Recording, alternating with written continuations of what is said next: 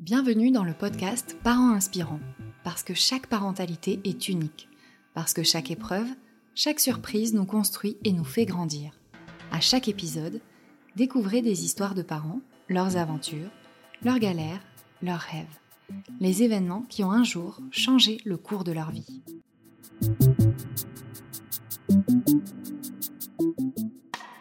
Les pleurs sont le seul moyen de communication pour les nourrissons, nous le savons bien. Mais quand les pleurs surviennent systématiquement au moment de la tétée, durent des heures et sont inconsolables, cela peut vouloir dire qu'il y a un problème important. Marilyn témoigne aujourd'hui de l'épreuve qu'elle a traversée. Son fils, Jules, a souffert d'un RGO compliqué d'une oesophagite. Culpabilité, isolement, épuisement, puis traitement et solution. Elle nous raconte tout.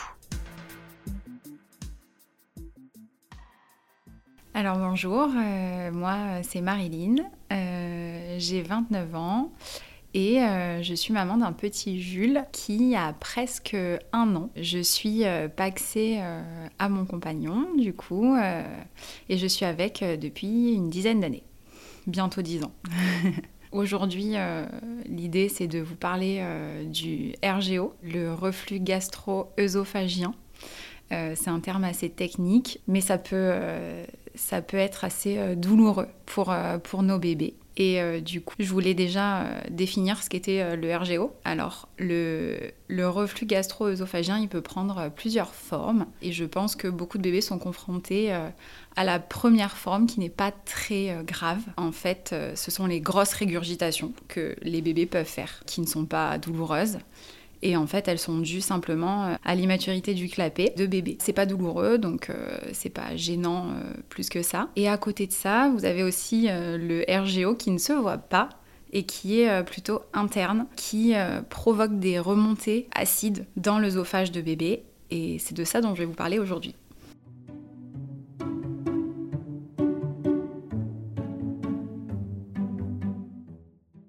J'avais déjà entendu parler euh, du RGO euh, un petit peu comme ça avant, euh, avant d'être maman, mais je m'étais jamais posée bah, sur le sujet puisque j'y étais pas confrontée.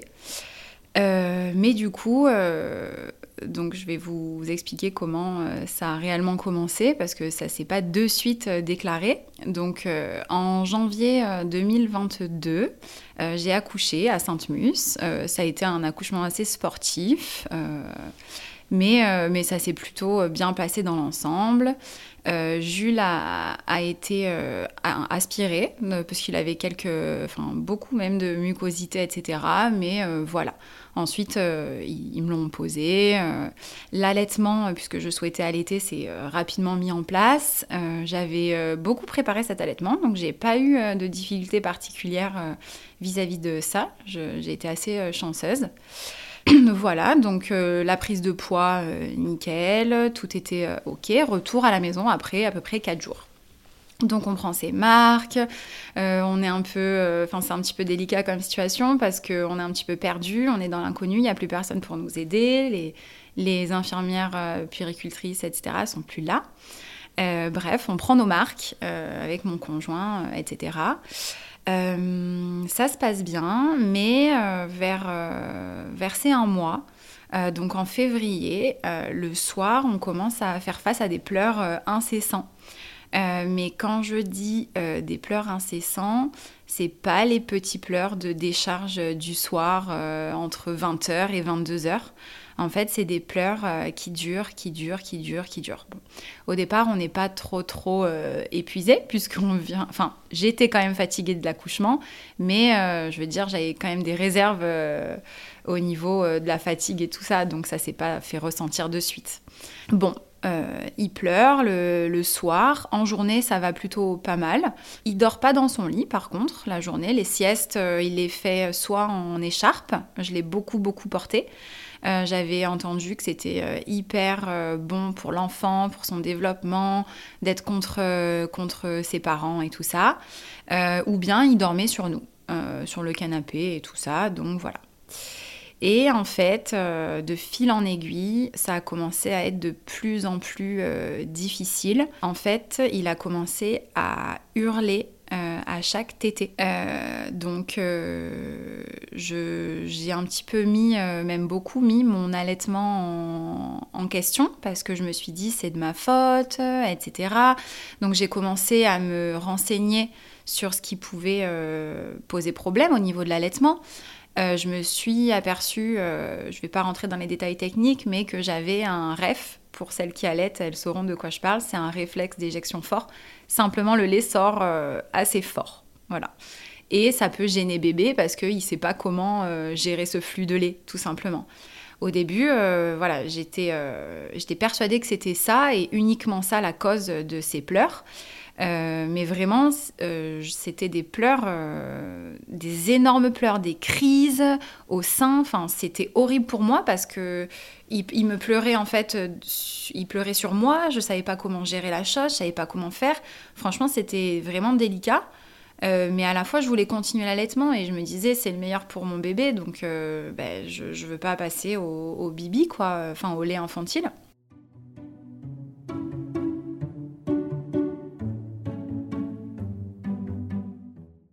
Le soir, ça a commencé à s'empirer. Euh, particulièrement le soir en fait, euh, si bien qu'il ne s'endormait pas avant 1h du matin, 2h, 3h, 4h du matin. Euh, donc 20h, 4h du matin parfois, non-stop en pleurant. C'était horrible. La pire des fois, la fois où il s'endormit le plus tard, c'était 4h30 du mat. Je, me souviens euh, de, notre solitude, de, nos pleurs, parce que j'ai pleuré, franchement, j'ai craqué euh, bon nombre de fois. Et c'est des détails comme ça, et les mamans qui le vivent euh, le, peut-être verront de quoi je parle. Je me rappelle de l'heure du four orange, et je me disais, bon, il est une heure du matin, dans une heure, il va forcément dormir. Et en fait, je faisais les tours de table euh, à essayer de le calmer, de le bercer dans le noir, les tours de table. Et en fait, je voyais les heures défiler, deux heures, trois heures. Et il s'endormait toujours pas et j'arrivais pas. Euh, on n'arrivait pas à le calmer, donc euh, mon conjoint quand même a été d'un soutien fantastique. mais franchement, c'était dur psychologiquement. En plus, quand vous pensez que c'est de votre faute, parce que vous l'allaitez, parce que j'étais pas au courant moi de ce, RGO, de ce que c'était, euh, je m'étais pas encore euh, renseignée. Et par contre, bizarrement, euh, les tétés de nuit, une fois qu'ils s'endormaient, ils se réveillaient forcément pour téter la nuit, puisqu'un nouveau-né, ça, se, réveille, elles étaient plus calmes. Malgré tout, j'entendais des énormes, je vais les appeler les glou-glou, dans son estomac, mais c'était vraiment notable. quand il tétait, en fait, j'entendais vraiment des, énormes bruits dans son ventre. Euh, et, je me disais, punaise, mais qu'est-ce que c'est quoi? Bon, euh, à partir de là, on se dit franchement, il y a quelque chose qui va pas. Euh, c'est pas normal, ça peut pas être les pleurs du soir, simplement. Enfin, on le sentait douloureux, quoi. C'était, c'était pas normal.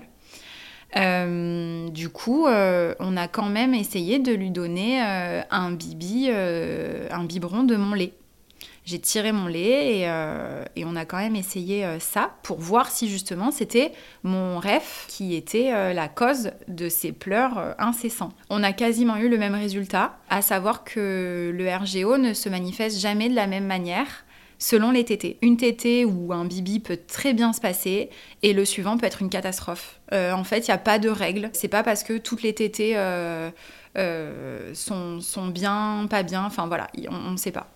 On ne sait pas vraiment euh, comment ça, fonctionne. Je pense que les parents euh, de bébé RGO euh, se, reconnaîtront dans le portrait que je dresse, mais franchement, on était épuisés psychologiquement.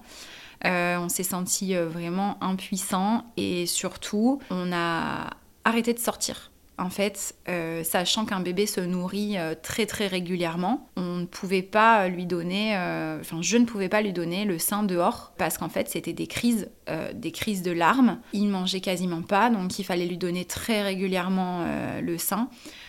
pour le nourrir en fait, pour qu'il prenne du poids. La particularité des bébés RGO, c'est qu'ils prennent pas de poids souvent. on observe une cassure de la courbe de poids et Jules, euh, c'était pas le cas du tout. Euh, il a pris énormément euh, de poids très vite. Donc c'est pour ça qu'on n'était pas sur la piste du RGO. Donc ça a été dur pour nous parce que finalement, on n'a pas beaucoup profité des premiers mois. Enfin, quand je dis même des premiers mois, je peux dire 6, 7, 8 mois. On, s'est empêché de sortir, on s'est empêché de faire des restaurants. Euh, voilà, sincèrement, on s'est un peu enfermé à la maison dans notre cocon parce que parce que c'était trop dur en fait de, faire face euh, à ces pleurs et je me voyais certainement pas ni au restaurant ni dans la rue faire face à ça. Pour le coup, j'ai tenté, on est allé se balader un jour au port euh, au port de hier et en fait euh, du coup est venu le moment où je devais l'allaiter et en fait ça a été mais une horreur. Donc essayé de lui donner sein, mais il hurlait, il crachait le lait. Enfin bon, bref, vraiment un très mauvais souvenir. Donc à partir de là, on a dit, euh, bah, tant, qu'on, ça se, tant que ça se calme pas et tant qu'on ne trouve pas la cause, euh, on évite quoi. On évite euh, parce que c'est, pas possible.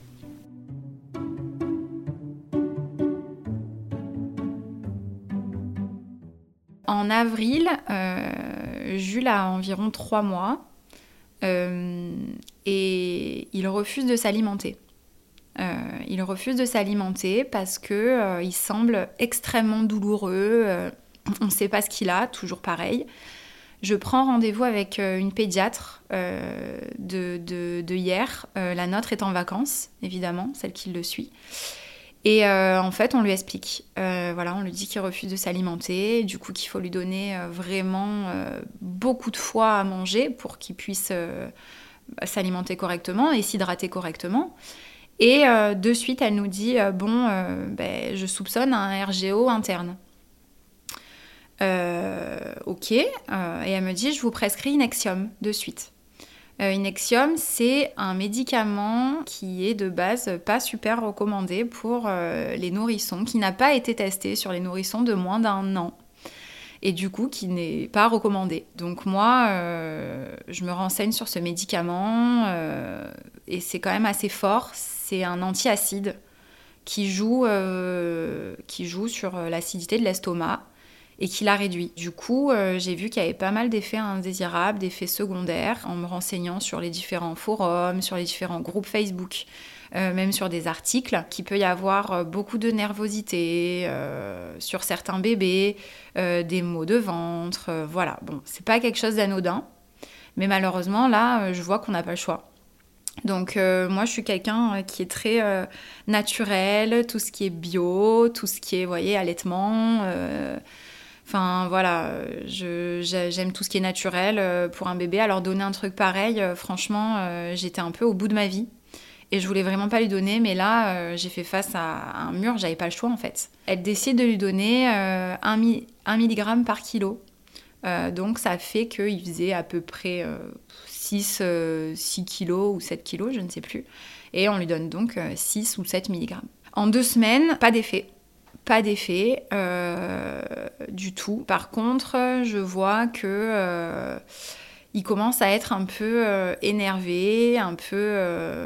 Enfin, il râle beaucoup alors qu'il râlait pas nécessairement, mais bon, ça reste plutôt convenable parce que je l'observais beaucoup du coup, hein, euh, ne voulant pas lui donner euh, ce médicament, je l'observe et, je me rends compte de ça.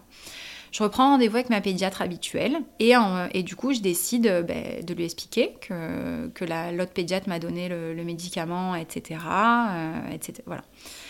Et du coup, chance pour nous, cette pédiatre est maman d'un enfant qui a eu un RGO extrêmement sévère. Donc, euh, je sais que le problème de beaucoup de parents de bébés RGO, c'est que les pédiatres ne sont pas formés et conseillent euh, pas super bien les parents euh, parfois face à ce RGO qui est pas très bien connu, qui est méconnu de, certains. Et donc, ça n'a pas été mon cas. Je pense que j'ai extrêmement bien été conseillée. chance, chance pour Jules et pour nous.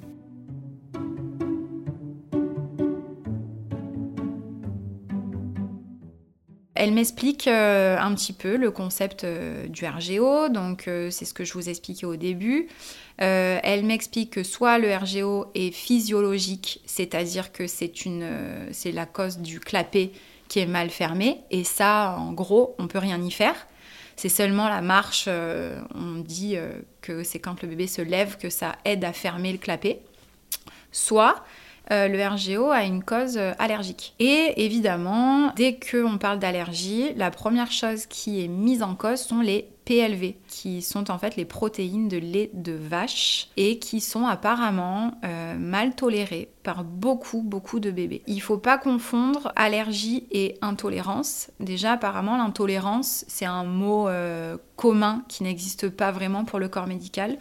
Euh, normalement, c'est globalement des allergies qui sont, je rentrerai pas dans les détails, mais en gros, soit le bébé va faire une allergie, une réaction euh, visibles que l'on va voir soit sur euh, la peau, euh, au niveau ben, l'œdème de, de Quick. ce genre de choses, donc qui peuvent être assez graves. Soit c'est une allergie qu'on appelle retardée, il me semble, et qui ne se voit pas et qui est moins grave, mais va déclencher des maux digestifs, des RGO, euh, voilà, ce genre de choses. Donc elle m'explique, cette pédiatre, que normalement il y a une procédure qui est mise en place avant de donner Inexium, qui est un médicament qui n'est pas anodin, et qui, euh, elle m'explique, a été donné un peu euh, comme ci, comme ça, par les pédiatres, voilà. Donc avant de donner ça, normalement on passe le bébé au lait de riz et on patiente, on attend, et si on voit qu'il n'y a pas d'amélioration, on passe, donc il faut à peu près trois semaines, un mois hein, de test hein, sur un lait. Ensuite, si on voit qu'il n'y a pas d'amélioration, on essaye de passer sur un lait euh, aux acides aminés. Euh, il me semble que ça s'appelle comme ça. Ce sont des laits euh, pharmaceutiques qui ne contiennent pas ou qui contiennent des protéines de lait de vache modifiées pour qu'elles ne soient pas détectables par l'organisme du bébé. Voilà, donc on essaye d'abord ça. Et si on voit qu'après X temps, il n'y a pas d'amélioration, Là, on passe sur euh, Inexium ou Mopral, qui est l'autre molécule avec, euh, avec moins euh, d'effets secondaires, d'après ce que je comprends. Bref, elle me dit, mais comme vous avez déjà commencé Inexium, ben, on va pas repartir en arrière, maintenant on tente. Alors elle me double la dose Inexium. Donc elle me passe à 2 mg par kilo, donc ce qui fait que Jules, s'il faisait 6 kg, ben, prenait 12 mg par jour. Bref. Plus, elle me, dit quand même, vous passez au lait. Vous passez au lait de riz euh, le jour. Euh, moi, dans l'idée, j'avais euh, pour but d'arrêter l'allaitement vers entre ces 3 et entre 3 et 6 mois. Donc du coup, ben, ça va dans mon sens. Donc je dis ok, on tente le lait de riz le jour. Et elle me dit si vous voulez continuer à allaiter, vous allaitez la nuit, si vous êtes ok bien sûr. Et par contre, il va falloir faire une éviction de, des protéines de lait de vache dans votre alimentation. Alors, inutile euh, de, vous dire que c'est très très compliqué à mettre en place et il faut vraiment le vouloir parce que euh, ça signifie que je mangeais plus de crème, plus de beurre, euh, plus de lait. et en fait, on se rend compte en regardant les ingrédients de tout ce qu'on mange qu'il y en a de partout, tout simplement. Mais à la fois, si je voulais continuer mon allaitement, il n'y avait pas le choix. Donc on est arrivé avec ce package, ce, gros package, et euh, j'ai décidé bah, de, tout mettre en place pour aider euh, Jules. Euh, j'ai oublié de dire que le diagnostic de la pédiatre, ça a été qu'elle a, diagnostiqué une œsophagite. Une œsophagite qu'il fallait cicatriser, en gros, en diminuant l'acidité par le médicament. Euh, l'œsophagite, en fait, c'est euh, l'irritation extrême, euh, même le, fait que la muqueuse soit vif de l'œsophage à cause des remontées acides constantes que le bébé a eu, a vécu pendant, ben, pendant plus de trois mois en fait. Donc comme on ne savait pas ce qu'il avait, on a laissé faire et finalement il en est arrivé à avoir une œsophagite ce qui fait qu'il ne s'alimentait plus parce que c'était trop douloureux pour lui et que dès qu'il s'alimentait, ben, en fait les remontées acides lui brûlaient euh, l'œsophage euh, de manière euh, conséquente quoi.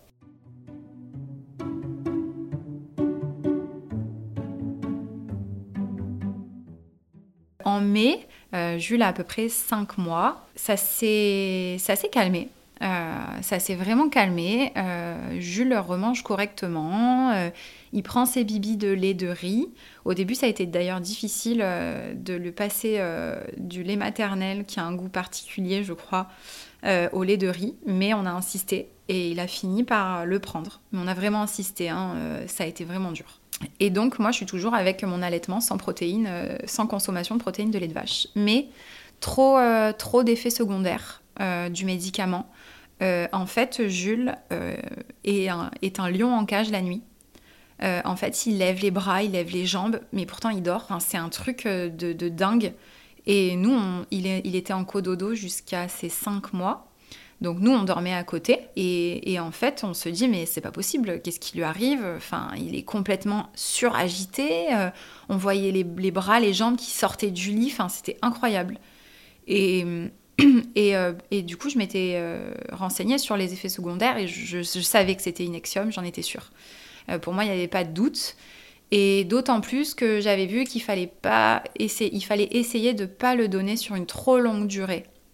En fait, en général, ce sont des traitements qui se prennent sur des durées courtes, style 3 euh, mois euh, max. Après, malheureusement, euh, il y, a des pédiatres qui les prescrivent sur du plus long terme, soit parce que ils, enfin, ils n'ont pas le choix peut-être, je ne sais pas.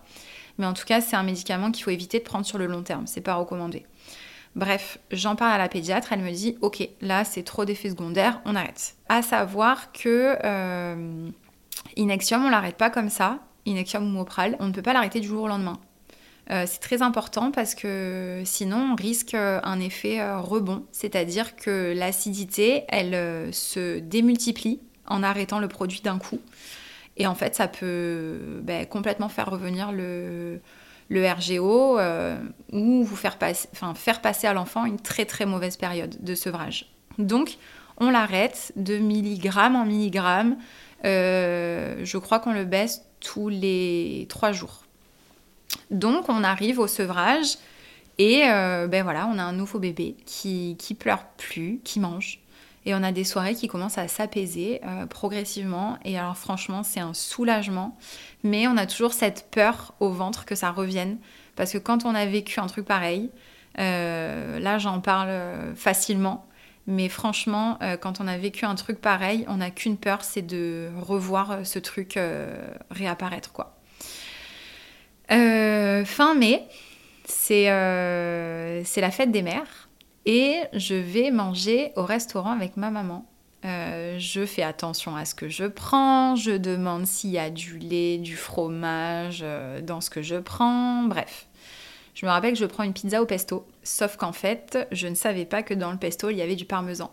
Euh, et que j'allaitais Jules la nuit. Par la même occasion, on va manger euh, des crêpes avec euh, des amis, des crêpes salées. Et en fait, donc je demande s'il n'y a pas de fromage, je fais enlever le fromage de chèvre, parce que du coup, on fait une éviction des protéines de lait animal en fait. C'est pas que de vache, c'est que la structure des protéines, elle est tellement similaire pour la vache, la chèvre, la brebis, euh, etc., que finalement on retire tout quoi. Bref, je fais tout retirer de cette crêpe, sauf qu'en fait, ce que je savais pas, c'est qu'elle avait certainement été euh, revenue euh, au beurre. Donc je le savais pas. Évidemment, je, me rends compte de ça en demandant, en en parlant avec une amie. et bref, en gros, quelques jours après, douleur au ventre pour Jules. Euh, en fait, exactement les mêmes symptômes. Et là, on connaît ça avec, euh, mon conjoint et on sait que, c'est ça. Et ça ne, ça ne loupe pas. En fait, euh, ça, ces maux de ventre, en fait, il fait on connaît son enfant, il fait un, bruit particulier quand il force et qu'il a vraiment mal au ventre. Et ben là, c'était reparti. Et en fait, en juin, en juin ben, on est reparti sur sur un médicament antiacide euh, pour euh, son, RGO et cette fois euh, durant trois mois pleins. On est parti sur du Mopral parce que le l'Inexium ayant trop d'effets secondaires sur Jules, on n'a pas pu faire autrement. elle lui a prescrit du Gaviscon. Le Gaviscon, c'est quelque chose que vous donnez avant chaque repas chez les bébés. Donc c'est une espèce de pâte visqueuse pour essayer de tapisser l'estomac et bien évidemment du Magic Mix qui sert à épaissir euh, le lait. Euh, j'ai décidé de stopper l'allaitement parce que c'était trop risqué. Euh, on a eu trois semaines de bonheur et juste parce que j'ai mangé une pizza avec du pesto dedans et, une crêpe revenue au beurre, ben, en fait j'ai redéclenché le RGO de mon fils. Donc voilà, j'ai arrêté, on est passé au lait de riz. Il y a aussi quelque chose d'autre qui m'a mis un sacré coup, mais du coup ça je m'en suis rendu compte grâce à Facebook. Euh, Jules faisait à peu près 8 kilos. Donc, on lui donnait de base 16 hein, mg de Mopral, donc 2 euh, mg par kilo. Euh, j'étais sur un groupe Facebook d'entraide, RGO, etc. Et en fait, l'idée, c'est d'avoir des tips pour soulager le RGO des bébés. Et c'est là, en fait, qu'on se rend compte qu'il y a énormément de bébés qui sont touchés. Alors attention, hein, c'est pas parce qu'un bébé il régurgite un petit peu qu'il a un RGO. Hein. Il faut aussi, euh, il faut doser euh, le diagnostic quoi. Hein. Euh, régurgitation ne veut pas dire nécessairement RGO. Il peut être encombré, il peut, il y a peut-être quelque chose qui est mal passé cette fois-ci, un peu malade, voilà quoi. Par rapport aux tips, on demande d'incliner bébé lorsqu'il lorsqu'il dort. Ça peut aider. On recommande d'attendre 20 à 30 minutes après le repas pour le coucher pour pas qu'il régurgite. On recommande de lui faire des pauses euh, pendant, sa, pendant son repas, plusieurs. Euh, donc en fait, nous, on a gardé un peu ce, toc, euh, je vais dire ça comme ça. On le fait faire énormément de pauses pendant les repas, mais que ce soit du solide, du liquide, pour qu'il fasse un RAW. Euh, c'est indispensable pour les bébés euh, RGO. Euh, du coup, c'est une maman qui pose une question sur le dosage du Mopral. bon, ça m'interpelle parce que du coup, moi, je sais que Jules, il est sous Mopral, donc je regarde. Elle dit je comprends pas parce que du coup dans 1 millilitre de produit il y a 2 mg de, de, il y a 2 mg de, de médicaments. Et en fait, euh, je me dis, mais comment ça, euh, il y a 2 mg de médicaments? Parce que moi, je lui donnais, euh, en fait, je lui donnais 8 mg le matin, donc 8 ml le matin, et 8 ml le soir. Et en fait, je vais vite voir sur mon flacon, et je me rends compte que je suis en train de surdoser mon fils depuis plus de deux mois, puisque je vous parle de ça, on était en août je suis en train de surdoser mon fils et qu'en gros, au lieu de lui donner 16 mg par jour, je suis en train de lui donner 32 mg par jour. Alors, je fais une crise d'angoisse. Clairement, je fais une crise d'angoisse. Euh, aucune, aucune des pharmacies ne m'a dit à aucun moment attention, dans 1, millilitre de produit, il y a 2 mg. Personne ne m'a rien dit. Et, en fait, euh, ça faisait plus de deux mois que je donnais euh, une dose supérieure à celle d'un adulte à mon fils euh, de... Euh, il avait, euh, ouais, il avait 7, 7 mois à l'époque. Donc, je me dis, mais, mais qu'est-ce que j'ai fait? Mais, mais c'est super grave. Mais bref, je fais une crise d'angoisse. Ma pédiatre est à côté. Je cours chez ma pédiatre, mais une, une folle. Je cours chez ma pédiatre en pleurs. J'arrivais pas à me calmer, en fait. Et je passe entre deux, euh, je m'excuse auprès des parents, je dis j'ai besoin d'un, j'ai besoin d'un, de voir la pédiatre, je suis désolée, tout ça, je pleure et tout. Donc elle me voit arriver paniquée dans son bureau. Euh, j'arrivais même pas à m'exprimer en fait parce que déjà que ce médicament n'est pas à prendre à la légère, moi là je me rendais compte que je donnais, mais déjà qu'on doublait la dose sur mon bébé, j'ai donné la double dose d'une dose déjà doublée. Non, mais c'était horrible pour moi en fait. Je me suis dit, mais, mais j'aurais dû vérifier, mais personne ne m'a rien dit. Et donc elle me calme, elle me dit, écoutez, euh, calmez-vous. Euh, c'est pas, c'est pas bien de, donner autant. On peut pas continuer à donner autant. Mais il va pas mourir quoi. Enfin, ça va pas le tuer. Calmez-vous. Euh, c'est sur moins de, c'est sur moins de trois mois. Calmez-vous. Voilà. Elle me dit, enfin, reprenez vos esprits. voilà. Bref. Et euh, du coup, elle me dit, enfin, ouais, la pharmacie vous a jamais euh, tenu au courant, quoi. Et je dis, ben, personne ne m'a rien dit. Euh, elle me dit, bon, vous allez descendre de 32 mg à 16 mg d'un coup. Donc la double dose. Donc moi, je dis, mais il y a l'effet rebond et tout. Elle me dit, écoutez, là, il n'y a pas le choix, il faut baisser, quoi. Enfin, vous pouvez pas continuer à donner une dose pareille à votre bébé, quoi. Donc, bref, c'est ce que je fais, on surveille pour pas qu'il y ait un effet rebond. Heureusement pour moi, il n'y a pas eu d'effet rebond, enfin pour lui plutôt, il n'y a pas eu d'effet rebond. J'ai appelé la pharmacie, euh, je, leur ai dit, mais vous vous rendez compte, si, c'était un médicament, euh, c'est de la morphine ou je ne sais quoi, euh, personne ne me dit rien, donc ils se sont confondus en excuses. Enfin bon bref, au moins peut-être que ça servira à d'autres parents parce que sincèrement, moi on me dit rien, bah, je donne Enfin, voilà, les doses comme on me l'a dit de, donner, quoi.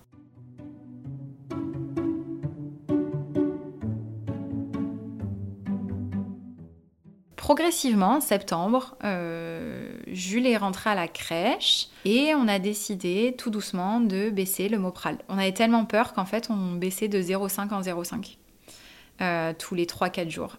Et donc, on a réussi à arrêter ce Mopral pour l'instant sans que le RGO euh, ne réapparaisse.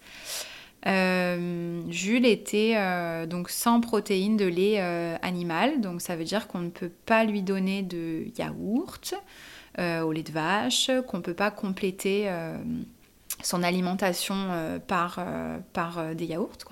Ce qui est un peu embêtant, c'est qu'on a trouvé des yaourts végétaux euh, mais qui sont sucrés. Ils sont très sucrés. Euh, dedans, ils sont enrichis en calcium, mais malheureusement, ils sont beaucoup trop sucrés et j'ai pas envie de lui donner ça euh, tous les jours, quoi. Donc, en fait, matin, midi, goûter et soir, il a son bibi, son bibi de lait de riz. Qui, bah, lui permet d'avoir ses, ses, apports et voilà c'est vrai qu'on patiente encore pour lui donner pour lui donner ses protéines de lait euh, on est en cours de réintroduction puisqu'on commence à lui donner des petites doses avec du, par exemple des gâteaux avec un peu de beurre dedans, euh, voilà. On a essayé de faire une réintroduction rapide en ajoutant euh, dans son lait de riz une dosette de lait de vache. Malheureusement, il m'a fait beaucoup de dents en même temps. Il a eu une bronchiolite en même temps, peu cher. il a eu une bronchiolite et finalement, c'était pas le bon moment. Donc euh, on a arrêté. On a essayé, euh, je crois, deux jours, on a stoppé une semaine, on a réessayé deux jours, on a vu qu'il n'était pas bien et on a arrêté euh, de suite en fait. On n'a pas insisté plus que ça. important à savoir aussi, avant la réintroduction de quelques, du lait, de vache, en général, on fait faire une prise de sang pour écarter tout problème de dème de quick ou quoi que ce soit. Euh, ben, j'ai décidé de pas la faire en fait parce que c'était une période où il m'a fait 8 dents en même temps. Euh, enfin voilà, il, avait pas mal de, Il a été malade, etc. Donc j'avais pas envie de lui faire subir une prise de sang. Donc j'ai décidé de pas la faire. Et au final, euh, il n'a pas fait de réaction. grave en tout cas. et du coup, voilà, progressivement, on est en train de réintroduire avec des petits gâteaux. je lui ai même donné un petit bout de kiri et pour l'instant, je croise les doigts, ça a l'air de pas mal se passer. Euh, voilà, donc on en est là. Euh, c'est pas fini encore, hein. il aura presque un an, mais c'est pas encore fini, mais on prend notre temps. Euh, je pense qu'il ne sert à rien de se presser après tout ce qu'on a vécu.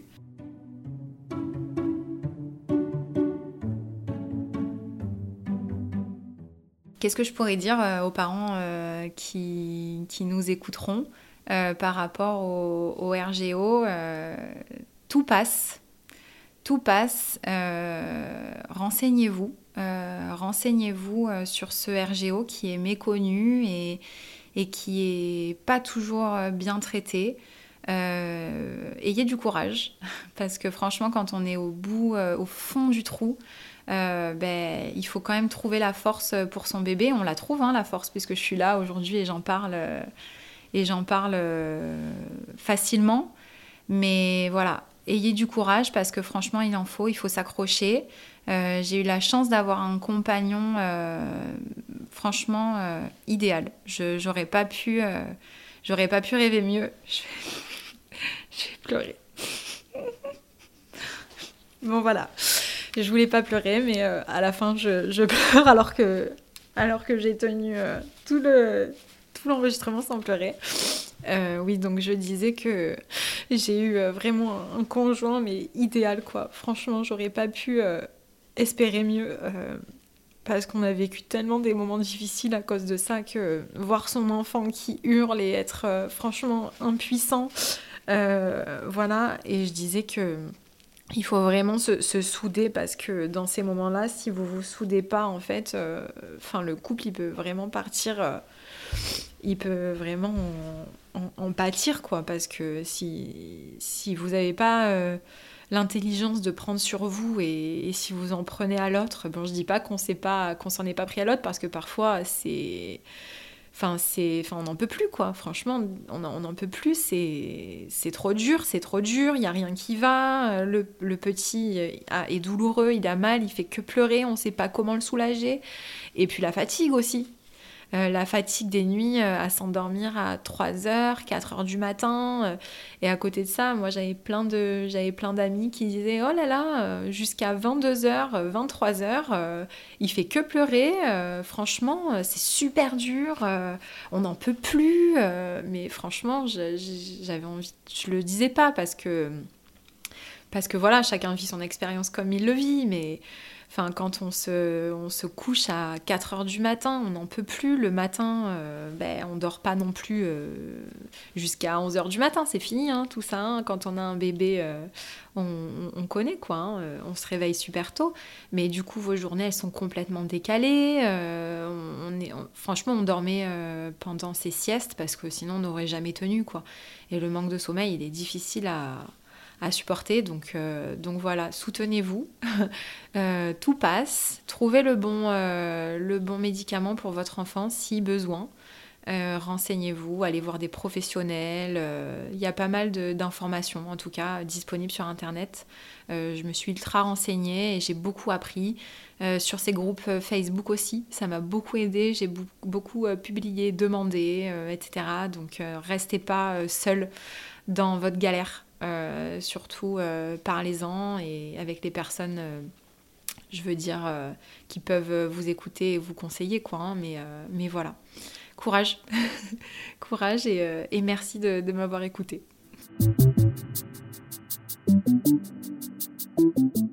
Voilà, l'épisode touche à sa fin.